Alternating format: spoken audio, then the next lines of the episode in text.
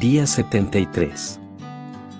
Lleva la barca hacia aguas más profundas y echen allí las redes para pescar. Lucas 5:4 De este pasaje podemos aprender la importancia de la participación humana. Por cierto, la pesca fue milagrosa, pero ni el pescador, ni la barca ni los implementos de pescar quedaron en el olvido, todos se usaron para pescar a los peces. Y mientras el sistema de la gracia de Dios permanece, el Señor emplea métodos particulares, tales como la predicación, para salvar a las almas. Dios, en su sabio designio, dispuso que el mundo no lo conociera mediante la sabiduría humana, tuvo a bien salvar, mediante la locura de la predicación, a los que creen, cuando Dios obra sin usarnos como vasijas, Él se glorifica, pero Él mismo es quien ha escogido el plan de usar instrumentos de su gracia como el medio por el cual se glorifica mayormente en la tierra.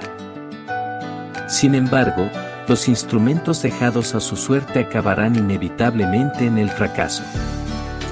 Simón Pedro le dijo al Señor, Maestro, hemos estado trabajando duro toda la noche y no hemos pescado nada, Lucas 5:5. ¿Por qué motivo lo dijo? ¿No eran pescadores experimentados que desarrollaban su actividad habitual? No hay duda alguna de que no eran nuevos en la profesión y conocían a fondo su trabajo, así que, ¿lo estaban haciendo sin habilidad? No, estaban bien entrenados.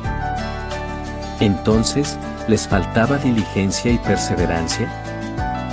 No, habían trabajado mucho toda la noche. ¿Había ausencia de peces en el mar? Claro que no, porque apenas llegó el maestro, cientos de peces se arrojaron a las redes. Entonces, ¿cuál fue la razón? Es porque en los medios por sí solos no hay poder aparte de la presencia de Jesús quien dijo, separados de mí no pueden ustedes hacer nada, Juan 15:5. Pero todo lo puedo en Cristo que me fortalece, Filipenses 4:13. La sola presencia de Cristo asegura el éxito se sentó en la barca de Pedro y por el misterioso poder de su voluntad atrajo los peces a la red.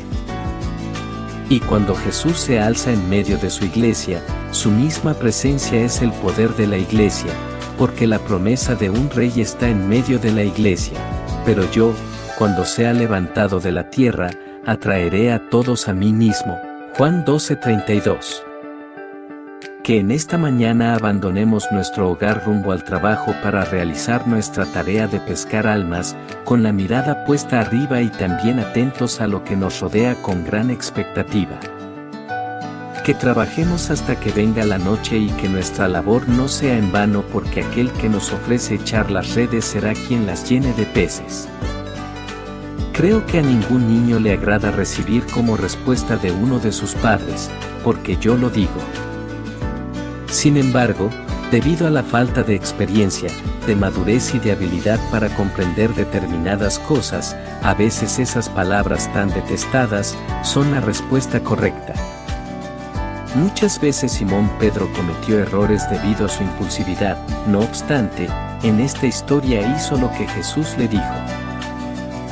Su respuesta inicial fue, Maestro, hemos estado trabajando duro toda la noche y no hemos pescado nada.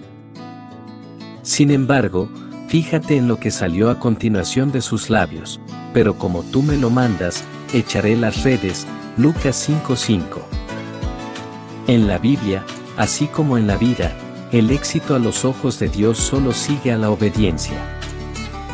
Recuerda lo que María les dijo a los sirvientes en la boda de Caná, justo antes de que Jesús convirtiera el agua en vino, hagan lo que Él les ordene, Juan 2:5. Qué gran consejo.